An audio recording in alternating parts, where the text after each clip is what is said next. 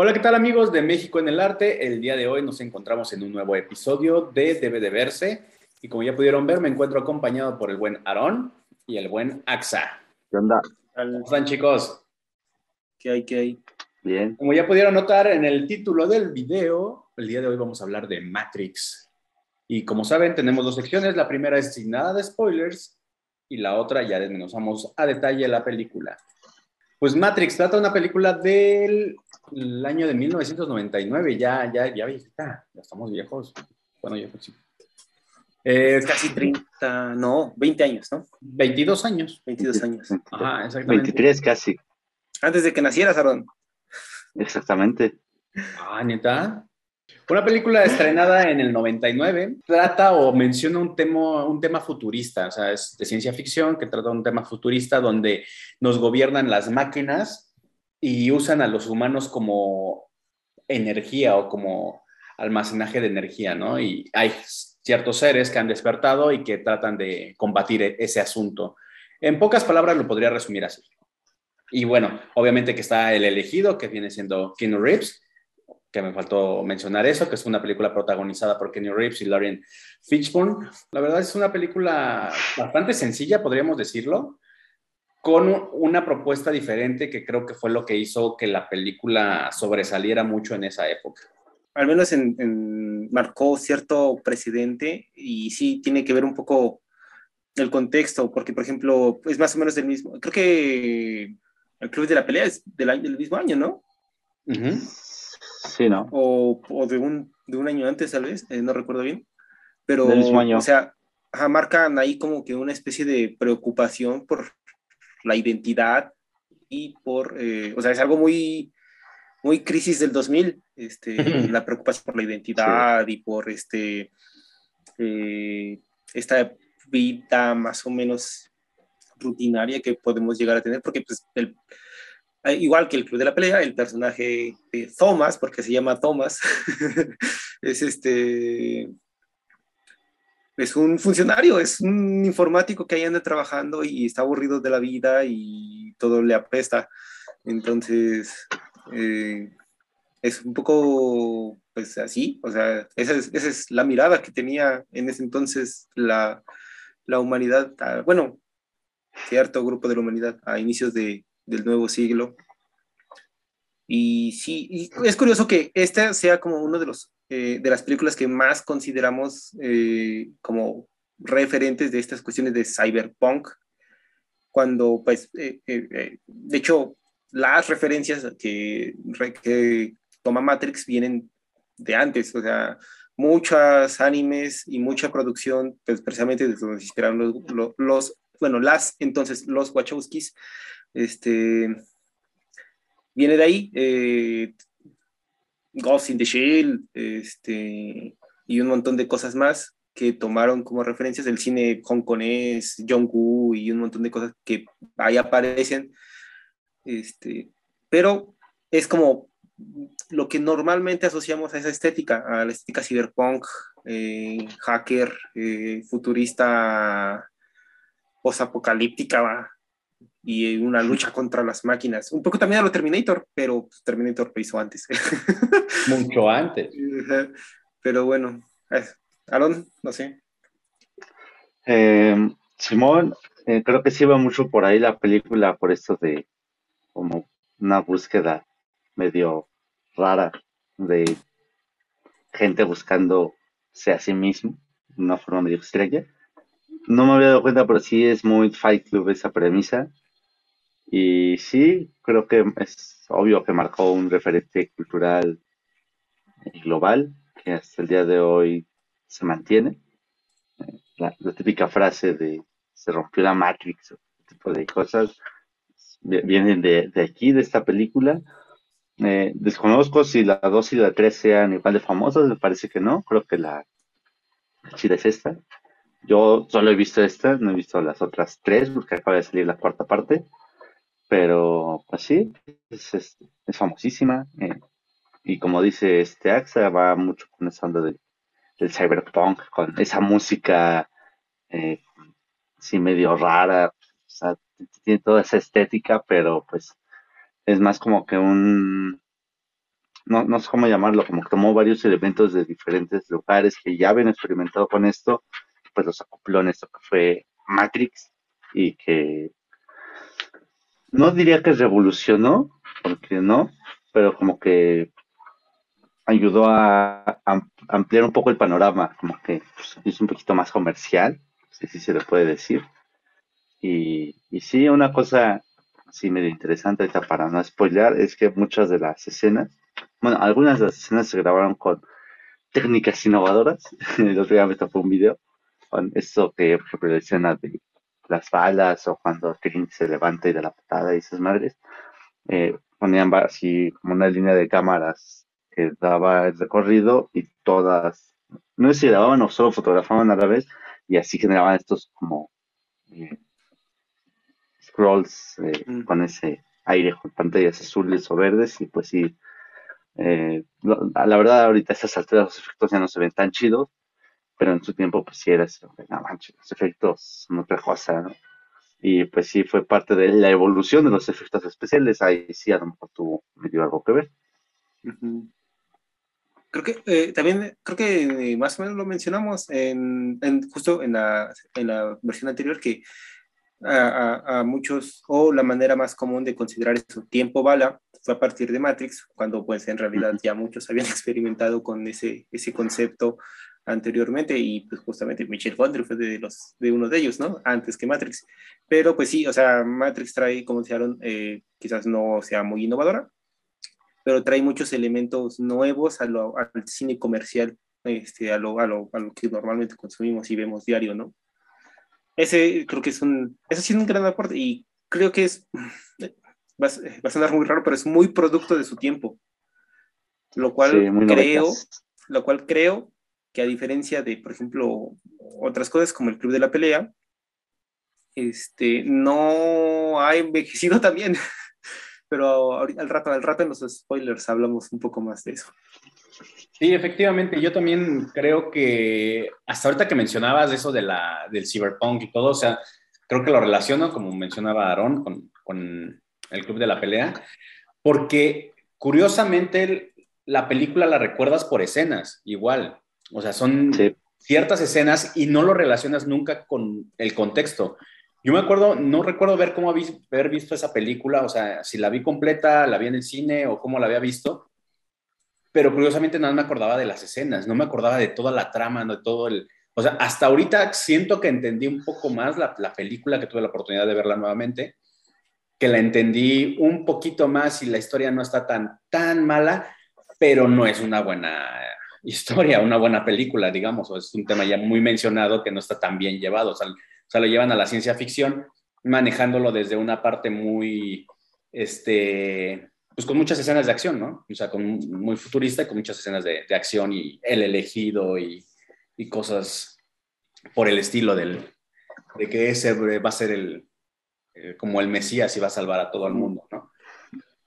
En el momento de realización hay cosas que se contradicen entre ellos mismos, pero que le dan fluidez a la película, pero, pero bueno, sí, sí, ahí sí. serán otros detalles. Creo que, como mencionamos, hay escenas este, icónicas que se han quedado, y como mencionaba Aaron, la frase de hubo un fallo en la Matrix y cosas así, o sea, ya nos, nos hizo entender el, el mundo, el concepto de la película, lo trajo y se quedó ese concepto para entender ciertas, para referenciarlo más que nada en ciertos momentos, ¿no? Igual creo que la vestimenta y la música tecno, como dices, son muy 2000. O sea, sí, o sea, de hecho, en la mañana que nos vimos, Aarón y otros compañeros, eh, comentamos un poco eso. O sea, justamente la vestimenta, o sea, asociamos inmediatamente a Matrix esa estética, pero si las ves, otras películas de los, del mismo año, no sé, Blade se viste igual, este, en Underworld se visten igual, en, en, en X-Men se visten igual. Era la época Darks. Sí, era una época, pues, con un cliché, bueno, con una estética muy particular, muy cool, eh, pero eh, no, siempre era cool. este, eso está chistoso. Ah, y nada más, eh, creo que para cerrar mis comentarios del inicio, este, sí, dejó tres secuelas, una que aparentemente mm, se estrenó y tiene poco que me enteré que se iba a salir, aunque todo el mundo aparentemente ya sabía. y, eh, y una serie de cortometrajes que de hecho me parecen, en mi opinión, mucho mejor que las películas en general de Matrix o la historia principal. Eh, son unos cortometrajes animados que mm, nada originales le pusieron Animatrix, este, pero son muy interesantes, me gustan bastante. Eh, creo que exploran, quizás por el formato, que es un formato más chico, les dio la oportunidad de explorar más este concepto de, de, de la, del, de las cubetas en cerebros, eh, digo, los cerebros en cubetas, eh, allá al rato explico eso. Eh, pero eh, sí, los, los cortos a mí me gustan mucho. En general, creo que es lo mejor que salió de Matrix. Pero bueno, ya. Pues yo me gustaría mencionar que fue una película que fue reconocida con tres premios Oscars. Este, mejor montaje, mejor sonido. Ah, no, de hecho son cuatro.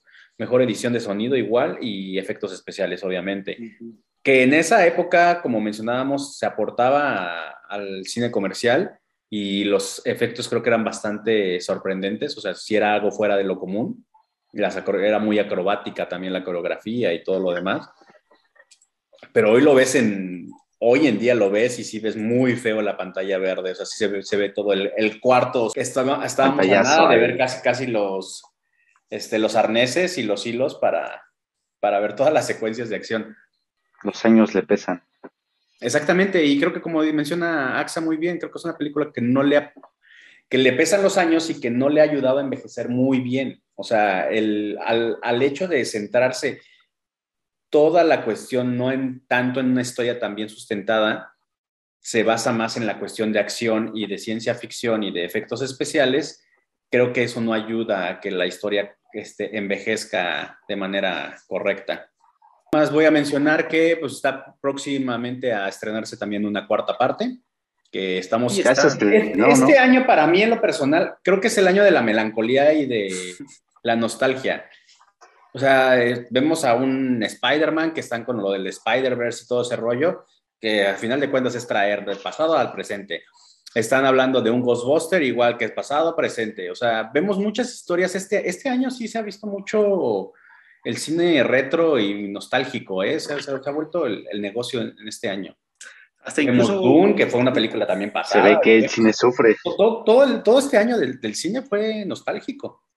Sí, en realidad sí, tienes razón. Necesitan hacer dinero. Hubo, hubo pocas películas, bueno, seguramente sí, o sea, pero digamos, los grandes blockbusters, ninguno fue como un producto original. eso, eso sí es interesante. Sí, la verdad. Pues bueno, ya vamos a dejar hasta aquí. Ya saben, pueden seguir las redes sociales de este, de este programa. Pueden seguir a través de Facebook, Twitter, Instagram, TikTok y demás. Eh, también pueden escuchar el programa en Spotify por si no gustan ver estas hermosas caras, estos hermosos rostros. El margenito de, de Aarón, que ahorita no nos ha acompañado, pero lo pueden ver. Y ahí viene la alerta y nos vamos al siguiente a la siguiente sección, que son los spoilers. Ahí está el marcianito. Spoiler alert. Pues bueno, ya nos encontramos en la parte de spoilers y ahora sí, chicos, vamos a desmenuzar un poco más a detalle la película. Creo que esencialmente, como tú lo decías, es una película de acción con un subtexto que está entrado, pero que no termina de calzar. O sea, eh, no es eh, la película más profunda para hablar de estos temas. Y es básicamente una película de acción con un subtexto que puede ser interesante, pero que no logra una profundidad que debería para los temas que está tratando. En específico, eh, es, eh, por ejemplo, mm, retomando ciertas cosas muy, muy, muy rápidas, esta, esta idea del mito de la caverna, donde lo que vemos, o, o sea, desde ahí, eh, la idea de que estamos encerrados en un espacio donde solamente vemos reflejos de la realidad, mientras que un artífice, un malvado de miurgo dirían, está atrás proyectando sombras que nosotros creemos que son realidad, entonces por eso tenemos que salir y ver el mundo real y etcétera. O hablando ya más recientemente, pues tenemos a Descartes hablando de esta cuestión sobre eh, el, el, el engaño de los sentidos, que no podemos fiarnos de este mundo y estas cuestiones hasta eh, teorías más recientes, que es eh, que mm, de escepticismos muy extraños, que básicamente nos dice que no hay nada que nos determine, que, no hay nada que, que nos pueda eh, hacer comprobar que no somos unos cerebros ahí en cubetas, unos cerebros en cubetas a los cuales alguien les está poniendo dosis de realidad a eso va. O sea, creo que esos son los temas, el tema que en teoría debería tratar Matrix, pero que creo queda muy, muy por arriba, muy superficial y no logra eh, la profundidad y el, la trascendencia, si quiere decirse, que podría haber logrado, sino que se limita a eso, a hacer una película de acción y ya. Simón, eh, creo que el principal objetivo de la película es una película de eso de chingazos. Eh, no estoy seguro de si lo hace bien, creo que no he visto las suficientes películas de, de golpes para decir si rifa en ese aspecto o no. Pero sí, en definitiva creo que la historia pudo ser muy buena. A lo mejor pueden haber hecho una muy buena película con esos elementos. Sea, una película más trascendental con esos elementos. Que no solo fuera eh, la película de de esquivar las balas o de, ah, un déjà vu, hay un error en la Matrix. Pudo ser mucho más que eso y creo que sí se vio un claro eh, error en, no plantear bien la historia como una historia de la Matrix y de pues, unos gatos saliendo de la Matrix y combatiendo a estas máquinas malévolas. Y yo creo que es pues, una película que hace un collage de muchas cosas. O sea, yo, yo la vi con cuestiones de acción de, varias películas, la vi con Terminator, como dices, el ataque de las máquinas, incluso los efectos y varias relaciones. Yo, yo sentía que estaba viendo Space Jam, o sea, la primera de Michael Jordan. O sea, ese, ese mundo animado donde tú puedes hacer las cosas, pero no eres consciente. O sea, hasta incluso la escena donde cae del edificio, Digo, ah. es Juan, es, es, es, Space Jam, güey. O sea, son los Looney Tunes.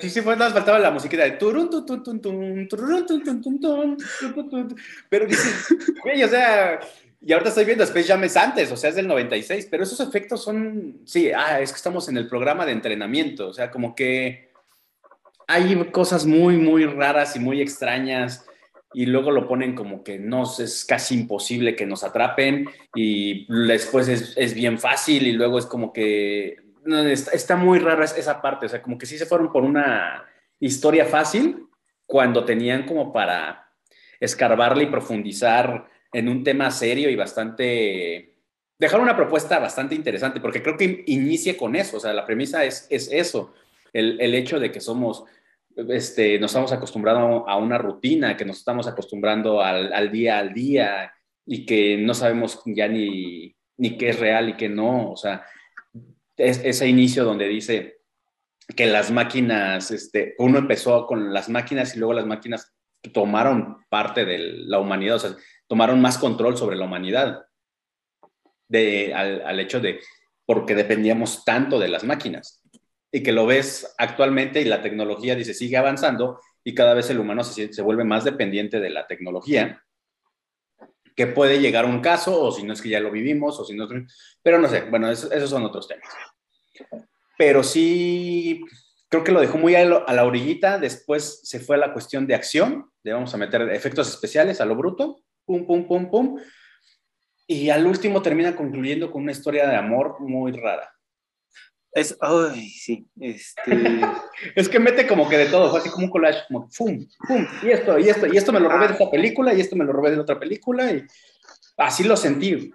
Sí, o sea, y, creo que hay, hay, cosas que son eh, muy obvias. O sea, uno, de los argumentos que suele decirse, ah, no, es que Matrix tiene un subtexto y una trama y tiene un paralelismo. No, no a ver, creo que es en la, de las primeras escenas donde literalmente dicen que Thomas o Neo es Jesucristo. Así lo dicen en cámaras. Ah, gracias. Creo que tú eres mi Jesucristo personal. My, personal Jesus, ¿no? Es como, mm". Así, así, así está su nivel de profundidad y de capacidad de hacer metáforas. Es que, exactamente, o sea, lo dejan a de, ah, es un acto de fe, o sea, es que lo que yo creo es lo que te da poder, es que lo que yo, o sea, sí, sí está, está raro, o sea, como que dices, ah". Sí, eso le resta mucho a la, o sea, a la, sí, a la película misma, eso de, ah, pues es, es que es el Mesías, estamos buscando al Mesías, o sea. sí está chido, o sea, creo que si lo pudieron llevar por otro lado completamente y hubiera quedado mucho mejor, porque eso de, ah, es que el oráculo va a decir si eres el Mesías, y el oráculo le dice que no, pero el otro le dijo que sí, y al final sí, pero no, o sea, ¿qué me es esa?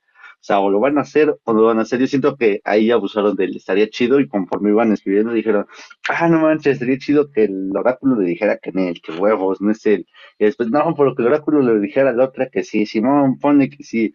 Y por eso pasó lo que pasó, porque se hicieron bolas solos y lo único que escribieron bien a lo mejor fueron los golpes y por eso metieron los efectos a las escenas de acción y pues por eso resultó lo que resultó porque creo que la apostaron a eso y, bueno. Y la apuesta no fue tan mala porque como menciono o sea las escenas que nos acordamos son, son de esas, o sea, donde se hace para atrás, donde detiene las balas, donde salta Trinity, o sea, todas esas cuestiones son las que nos recordamos de eso y más allá no te acuerdas de la historia. O sea, la verdad es que yo, yo no recordaba la historia de decir, ¿por qué, ¿por qué estaban? ¿Por qué peleaban con máquinas? Y ahora, spoileando un poco la 4, dices, está fatal porque es lo mismo, o sea, es la misma película, nada más envejecida 30, 40 años, 30, bueno, 23, con barba. 23 años más, y, ya no es Kenny Reeves, ya es este John Wick, ¿no? Pero bueno, entonces ya es una mezcla de, de personajes ahí muy, muy rara. Pero sí, sí, sí está rara la película en ese, en ese aspecto. A mí no me terminó de, agradar todo ese... Aparte, no construyen bien a los personajes. Creo que pasa como lo de Dune. No, no, no se siente una conexión. No los desarrolla. Porque aparte te lo ponen como que la vara muy alta a Neo, o sea, como que sí, el Mesías iba a ser el Salvador, iba a ser esto, y es el que nos va a librar porque este, casi, casi este, reencarna otra vez, tenemos el regreso de, el primero que nos liberó y, y demás. Y ya cuando lo ves fue como que lo va resolviendo muy fácil. O sea, de hecho el que resuelve todo es el niño monje, podríamos decirlo así. Para mí, para mi perspectiva, el que está viendo lo de la ah. cuchara y que le dice... El que, el que le da el tip. Ajá, exactamente. Y es todo. O sea, dices, es el que le da todo el, el tip de la realidad y todo. Y dices, tampoco es algo tan complicado y no es algo tan difícil. O sea, si ves a un Morfeo que, que sueltas chingadazos y que es una super wow, dices, yo creo que ese güey lo pudo haber resuelto antes. Curiosamente, esa escena me gusta, esa escena sí me gusta, la del oráculo, cuando está con el, con el niño en, el, en la casa del oráculo, que se, se, ah, y el niño está doblando la cuchara así, ¿no? Y dice, ah, ¿cómo haces eso? Dice, ah, pues es muy fácil, solamente tienes que afrontar la verdad. Dice, ¿cuál es la verdad? Pues que no hay ninguna cuchara. Eso sí, eso, esa parte sí es interesante. Y creo que ahí sí es más o menos el concepto que querían o podrían haber explorado, pero pues no. Es que si, si se hubieran ido sobre esa línea, pues sabían, pero es que no, no siguen ninguna línea, o sea. Y es que aparte, ahí estás viendo un cuarto de, de, un chingo de güeyes como, bueno, de hecho, incluso más cabrones que Nio porque son más pequeños y y más desarrollados y todo. Y a este como que lo alaban mucho y de esto ya cuando lo descubre, creo que tampoco es tan fácil de control o tan difícil el poder de tu mente, ¿no? O sea, porque al último se lo dejan todo ese sustento o todo el argumento lo dejan al poder de la mente. Bueno, es un poder del guion. Y de la fe. y, el poder del y el romántico donde, porque también no te mueres, o sea, te digo, es muy Looney Tunes, o sea, se me dice muy como que, es que ¿Me puedo entonces, si me matan en la Matrix, te puedes morir? Mm, como que dices, como que sí, porque tu mente ya está desconectada, O sea, quedas como en estado vegetal, es lo que dejan como entendido, ¿no? Digo, pero pues, no estás muerto realmente, pero ya infuncional. Sí, y, creo, que, creo que uno de los aspectos que sí ya, dijeron y que sí están como... ah, son esto que en realidad no hay ningún personaje mm, bien desarrollado. eh, y, lo peor de todo es que todos tienen cara de, de, de que les cuesta trabajo estar ahí. O sea, tienen cara de, de aburrición total. Este, Trinity tiene una cara de... mm, No me importa nada. O sea, te estás muriendo y te sigo viendo así. Eh, y Keanu Reeves, eh, en serio, en serio que Keanu Reeves es un mal actor y ahí se ve Sí. y se hizo, eh, también de ahí se hizo el meme de "Uh", cuando ve saltar a Morfeo y nada más se queda y dice, ¡ah! Reacciona. Pero bueno, ay, ay, Morfeo. Eh, no sé. Es que, es que justo lo pintan como un, un gran, un gran personaje, alguien que tiene muchas capacidades y lo captura, lo captura. Se noquea solo con la taza de baño, le dan un golpe, se cae y se pega con una taza y ¡pum! Ya, capturado. Pues mm, me cuesta trabajo creer que no lo hayan capturado antes con mayor facilidad. Y luego ponen como que un gran armamento, como que sin justificación, como que dices, ¿para Mucho qué meten al principio la secuencia de tantas artes programa. marciales y va a estar con un montón de armas, ¿no? O sea, y son, son Algo que sí me pareció Ajá. medio raro, o no, no sé si no, creo que entendí bien la- lo que explicaron, pero ¿por qué los agentes, si son parte del mismo programa, que es la simulación de la Matrix, o sea, ¿por qué en primera tienen que disparar a los otros vatos y por qué tienen tan mala puntería? Deja de- por- por- o sea, eh, ¿cómo es que Morfeo, cuando en la primera escena, cuando se van a escapar, cómo es que Morfeo puede ver dónde está Keanu Reeves y los justamente los que son dentro del programa no pueden? Se supone, O sea- según, según entendí, ven lo que pasa a través de las letritas verdes que están codificadas, es lo que ven. Como el programa, siendo el mismo programa, no puede ver dónde están y tiene que rastrear benditos teléfonos para encontrar a la gente. Entonces. Y yo lo que nunca me quedó claro ahorita que mencionaste los teléfonos, ¿por qué fregados un teléfono? O sea, ¿y por qué ese tipo de teléfonos? O sea, ¿por qué esas puertas? Es, lo- no, a mí nunca quedó, quedó resuelto en ningún momento. Tiene que ser líneas Digo, porque tienes los portátiles y estás hablando todo el tiempo con ese güey, pues, pues dame acceso por aquí ya, güey, ¿no? O sea, ¿por qué específicamente en esos teléfonos? Que no, o sea, si pueden controlar la Matrix, no le pueden dar cerrar sesión, Ajá, o sea, USB de modo seguro. exacto, o sea, son cosas como muy absurdas, como dices, ponen a los agentes como súper peligrosos que pueden entrar y salir de cualquier persona, pueden matar y hacer lo que quieran. Y dices, ¿por qué es tan complicado localizar a Neo? Y luego cuando lo localizan, que están ahí prácticamente en el mismo espacio, que se podrían transformar en cualquiera, o sea, porque ellos mismos lo dijeron, nada, o sea, es como que, ay, me voy a estoy jugando a las escondidillas. Volviendo a los teléfonos, si son teléfonos fijos, ¿por qué no solo cortan todas las perras líneas de la Matrix y ya? También, o sea, es que, digo, su propio enemigo es la misma película. Sí. O sea, también está la parte donde el otro, el que los traiciona.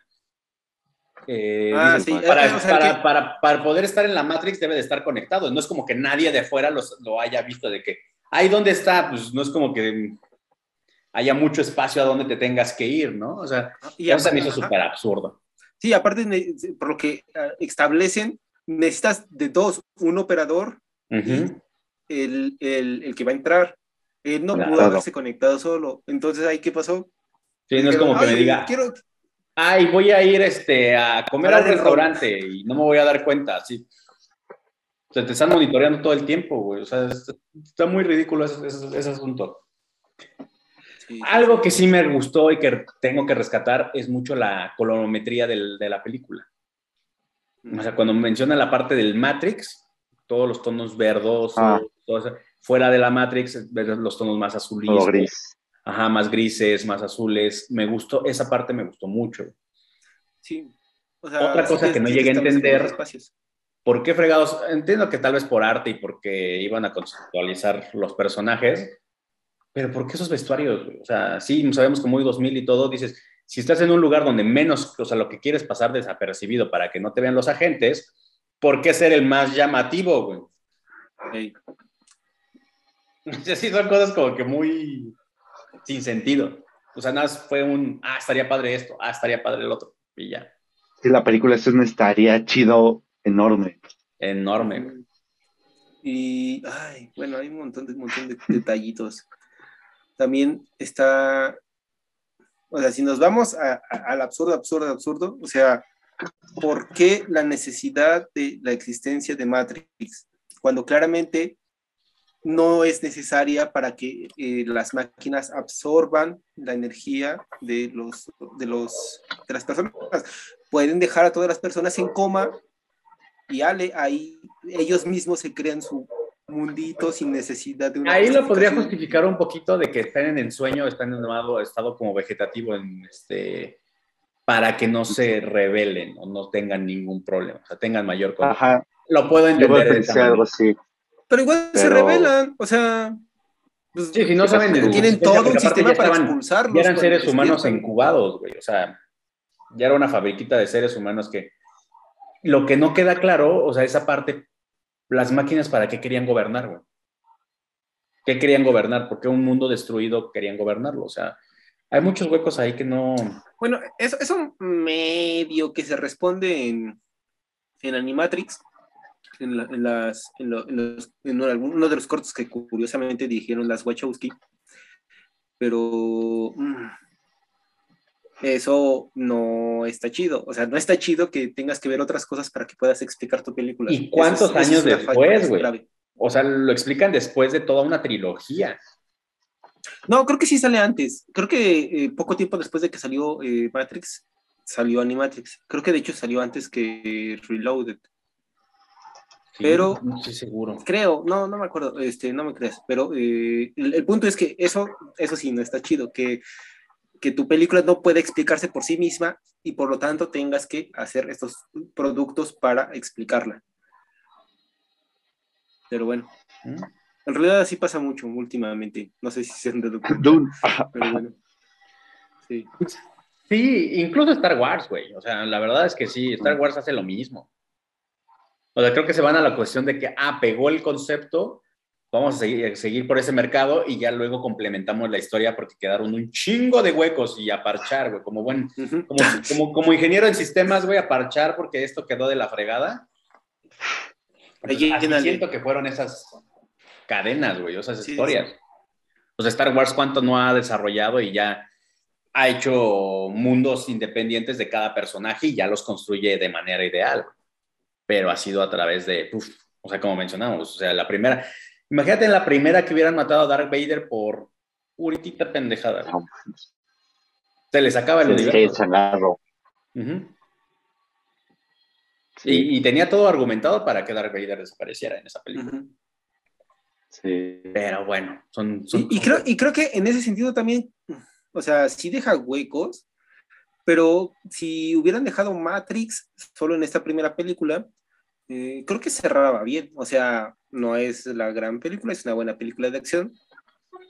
Pero pues sí, yo creo que dejó suficiente dinero como para decir, ah, creo que podemos seguirla, seguir la historia. No sé si haya sido así originalmente, o sea, si sí haya habido un plan de seguirla.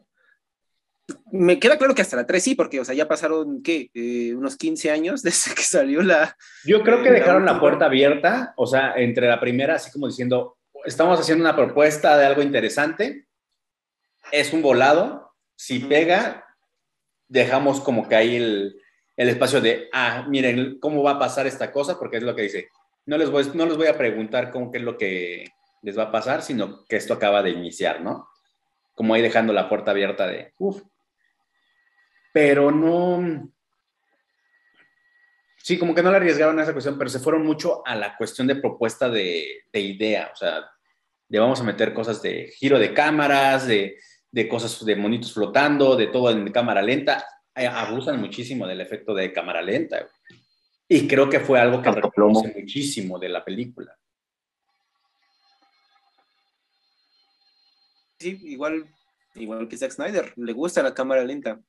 En las películas de Zack Snyder son probablemente la mitad de esa cámara lenta, pero bueno. Sí, y de ahí creo que pues, se hizo esta historia romántica de Trinity y Neo y, Ah, sí. y bueno, la rivalidad que creo que se sobresale hasta la tercera, que es este, el, con, el, Anderson. con el agente Smith. Ah, Smith, sí. cierto. Eh, eh, insisto, me gustan los conceptos que tratan, pero la forma en la que la tratan no es de mi agrado. Y sí me... Ah, el diseño de los robots está chido, los calamarcitos esos. creo que Tú los ves eh, igual, al igual que Axa, a mí lo que me gusta es la premisa, o sea, la premisa para mí es potente, sí trae, pero cómo lo hicieron, y al final que fuera una historia de amor medio chafa, ya no estuvo tan chido. Eso, una que otra escena de acción, está, aunque no tengan mucha justificación, está, está, está chida. Por ejemplo, la escena cuando ya llegan a salvar a, a Morfeo y entran, se arman los putazos ahí en el pasillo. Está chida, está chida la escena. Insisto en que es absurdo y que se la pudieron ahorrar, pero se ve chido. Sí, o sea, las coreografías de las peleas están bien hechas eh, y pensando que esencialmente es una película de acción, a mí no me desagrada como película de acción. No, a mí tampoco, o sea, se, se me hace... Algo que también me gusta Ajá. pero eh, seguir tirando de hate son los errores que hay, porque tiene muchos errores que se refleja una cámara o que eh, errores de ese tipo, entonces ir cazando los errores conforme va avanzando la película es muy divertido y, y la hace más entretenida, entonces sí, también eso me gusta. Sí, porque digo, a mí una cosa que a mí se me hizo chistoso, o sea, dentro de la Matrix, los que son buenos no son buenos, son unos sicarios, güey. O sea, pinches narcos ahí, como cuando pasa el detector de, de armas, de, bueno, de metales, y sale y se abre así como que, holy, dices, a final de cuentas estás matando, porque quiere decir que todos los que mueren ahí se desconectan, o sea, se me hace muy envidioso también, porque supuestamente quieres salvar a gente y terminas matándola. O sea, digo, hay muchas contradicciones ahí de historia que, que, pues entonces a los que vas a terminar salvando son a los que estás matando, o sea, como que está, bien raro ese pedo. Los, los policías del inicio, o, o sea, los, que, los policías del inicio que mató a Trinity, como dices, los de la entrada, no se supone que son personas normales, ellos Ah, exactamente. agentes. Exactamente. Que eso lo medio justifican cuando le está diciendo Morfeo a Neo que sí, son personas inocentes, pero como son potenciales agentes porque se pueden convertir, tú chingatelos, no hay falla. Pero siguen siendo personas, ¿no? En realidad siguen Pues sí, siendo personas. pero Sí, está muy discriminatorio ese pedo. Sí. Y, y, y ahí, sí, sí, sí. Ah, bueno, luego está eso, lo del efecto Matrix, justamente, no tanto la película, sino las consecuencias que tuvo de mucha gente flasheándose sobre, no, es que esto no es la- el mundo de real, y gente pues, que, se, que se vino muy arriba con esas cosas. Y más, curiosamente, hay un, hay un, me acuerdo mucho de que, en, al menos en el DVD, en de Animatrix, para la escena, bueno, para el cortometraje creo que se llama, no me acuerdo cómo se llama, eh, sale un chavo, un niño, adolescente, donde hace un salto de fe, pero que en esencia lo que estamos viendo es el suicidio de un adolescente. Y al inicio dice advertencia, este es un contenido delicado porque este, vemos a cámara pues, un suicidio, etcétera, etcétera, etcétera. Este, bueno, algo que podría interpretarse como un suicidio, ¿no? Este, que dentro de la historia, pues no, pero a fin de cuentas es un chavo aventándose de un quinto piso, ¿no? Y, y, las, y, y por eso, o sea, creo que al menos la premisa, al menos como fue llevada, sí pudo haber causado repercusiones en gente que estaban sensibles a ese tipo de temas, ¿no? Pero bueno, este, eso es, está interesante también pensar un poco sobre, ya no en la película tal cual, sino lo, lo que decíamos al inicio, sino como una cosa que marcó cierto precedente y que culturalmente generó ciertas cosas, ciertos este, ciertos este, impactos dentro de pues, lo que es el agente. Exactamente, yo creo que pues, tuvo, tuvo consecuencias, repercusiones. Afortunadamente no pasó como tú mencionas, porque pensándolo de esa manera, sí creo que había gente muy vulnerable y, que por hacer una revolución contra el sistema puede ser contradictorio. Pero afortunadamente no pasó a eso y nada más quedaron en las referencias de acción. Sí, sí. Eh, Y creo que, creo que ese es el punto, o sea, mucha, mucha idea, por ejemplo, al contrario del club de la pelea, pocas veces se hablan de las peleas y se habla más de esta idea de, ah, tú no eres lo que consumes, tú eres un... eh, y creo que ahí se ve la diferencia del tratamiento del tema este, y el impacto que tuvo. O sea, Matrix sí tuvo impacto, pero su impacto fue en otro sentido y es más como una curiosidad si quiere verse de ese modo. Y por ejemplo, el Club de la Pelea sí tuvo un poco más de, de pegue, un poco más de eh, fuerza su discurso sobre la de la construcción de su imagen. Sí, curiosamente que la película que se llama El Club de la Pelea y no ves tanta pelea, o te mete más en el fondo. Y aquí sí, pues hablas de una Matrix que es supuestamente el sistema. Sí está como que, como que raro ese ma- manejo e interesante. Sí. Pero bueno, no sé si ya quieren, porque claro, realmente es una película muy fácil de, de- de comentar, creo, la verdad. Entonces, no sé si quieren agregar algo más o nos vamos a la calificación. Pues solamente que es chido nacer, o sea, bajo la premisa, es chido nacer siendo especial y que al final el poder del amor lo resuelve todo. Ah, bueno, sí. Entonces, Que esa parte también, esa parte de la traición es lo único que yo rescato. O sea, creo que lo único que me dejó pensando en si tú querías, o sea, si tuvieras esa elección, mm, ¿tú qué harías?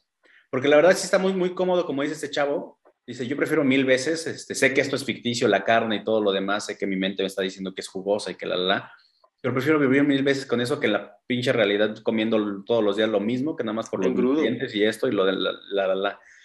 Que también depende de cómo vivas en la Matrix, ¿no? Porque esa fue, yo- fue mi respuesta cuando me preguntaron. sí, Pues sí, depende, porque si soy este, un gran aquí, gerente vagabundo y todo lo demás, toda la opulencia y tengo, como decía, un actor o algo reconocido, pues está mejor vivir en la Matrix. Pero si eres un pobre don nadie que no nadie da un centavo por ti, entonces posiblemente sí quisiera salir de esa realidad. Sí, pero creo que, eh, como lo que decíamos, eh, la escena de la cuchara, este, es, esta escena en la que habla el traidor, ni me acuerdo cómo se llama, este, el traidor con, con los agentes, creo que son cosas que hubiera estado más interesante explorarlas, que hubiera estado más chido profundizar en esas cosas, pero pues no. Y sin embargo, creo que ahí es donde creo, quiero creer que era como el tema, o creo que era lo que querían hablar. Creo que eh, eh, la exploración eh, principal de todo el concepto de Matrix iba por ese lado, pero pues al final quedó eso, una película de, de, de balazos al por mayor y de Keanu Reeves con una Gatling disparando desde un helicóptero a un edificio. Entonces, Y sin darle a Morfeo, aunque esté, y eso es, lo, eso es sí. lo más raro, es como que... desmadra todo, pero a Morfeo no le da. y, y cuando termina con el agente Smith, termina siendo todo un western, güey. Sí, O sea, te digo que es, es un collage de películas bien cañón. Aparte también, otra cosa que creo que no fundamentan es cuál es el objetivo o, cuál, o qué beneficio tiene el despertar a todos de la Matrix. sí es lo que te iba a decir. O sea, porque al final de cuentas son ya, ya humanos in- incubados, incubados, este, donde pues, ya su única realidad es la Matrix, güey. O sea, Sí, ¿De qué le sirve despertar en la tierra ya destruida y valiendo ajá, más? exactamente. O sea, ¿qué finalidad hay? Si pueden vivir su vida mejor dentro de la Matrix, pues la vivan y ya. Digo, como que no hay un fundamento ahí de que para qué las máquinas también necesitan controlar y tener, o sea, ¿qué, qué, es- qué, qué- qué están gobernando las máquinas y ya todo está destruido? O sea, nada más mencionan por ahí, hay un mundito por ahí que fulanito de tal, ese espacio es donde sí, vamos ahí, sí, sí sobrevivimos a esto. Ah, de Sion. De Sion, Ay, exactamente. ah, bueno, que solamente en la primera la comentan, pero ya en las después y dices, "Uh, eso es, es, ese es su refugio, puta, chale. Entonces, es lo que te digo, o sea, como que no está fundamentado todo ese, ese, ese rollo. O sea, como que dices, pues sí, mejor regreso al Matrix y ya, güey, me quito de pedos. Y nos, nos quitamos de película. Que, que, un- que un poco es ah, como termina también, o sea, eh, spoileando de una vez toda la trilogía, la- la- al, al final terminan haciendo una especie de pacto donde Negociando. quien quiere vivir en Matrix, que vive en Matrix y los demás pues déjanos andar ahí haciendo nuestras cosas, ¿no? Entonces, pues Y como para que se empezar por ahí. Pues sí. Pues bueno, yo creo que ya hablamos de todo la película en general, pues vámonos a la calificación. Aaron, por favor, dale con todo, como sabes, a la yugular. Directo, ahora sí me voy con ganas. La había visto hace un par de ayeres y me gustó más que ahorita. La verdad, como decías, no, no me acordaba de qué iba, en realidad solo me acordaba que eran vatos que quieren salir de la Matrix porque estaban bajo un dominio raro. Pero ya ahorita ya viéndola, o sea, ni siquiera analizándola tanto, solo viéndola ya es como que neta, es- esa es la película.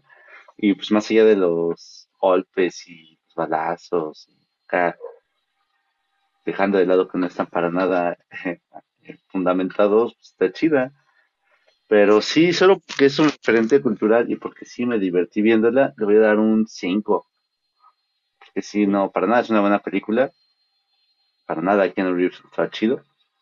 Eh, pero pues sí, pues, quieras que no, es de alguna forma una película de culto, porque pues, sí, la Matrix, o sea, es hablar de la Matrix, entonces, solo por eso un 5. Sí, cinco. Empezaste chuleándola y yo dije, ah, pues voy a darle un 8, un 7 y no, se fue todo el fuerte. Muy bien, vas, Axa.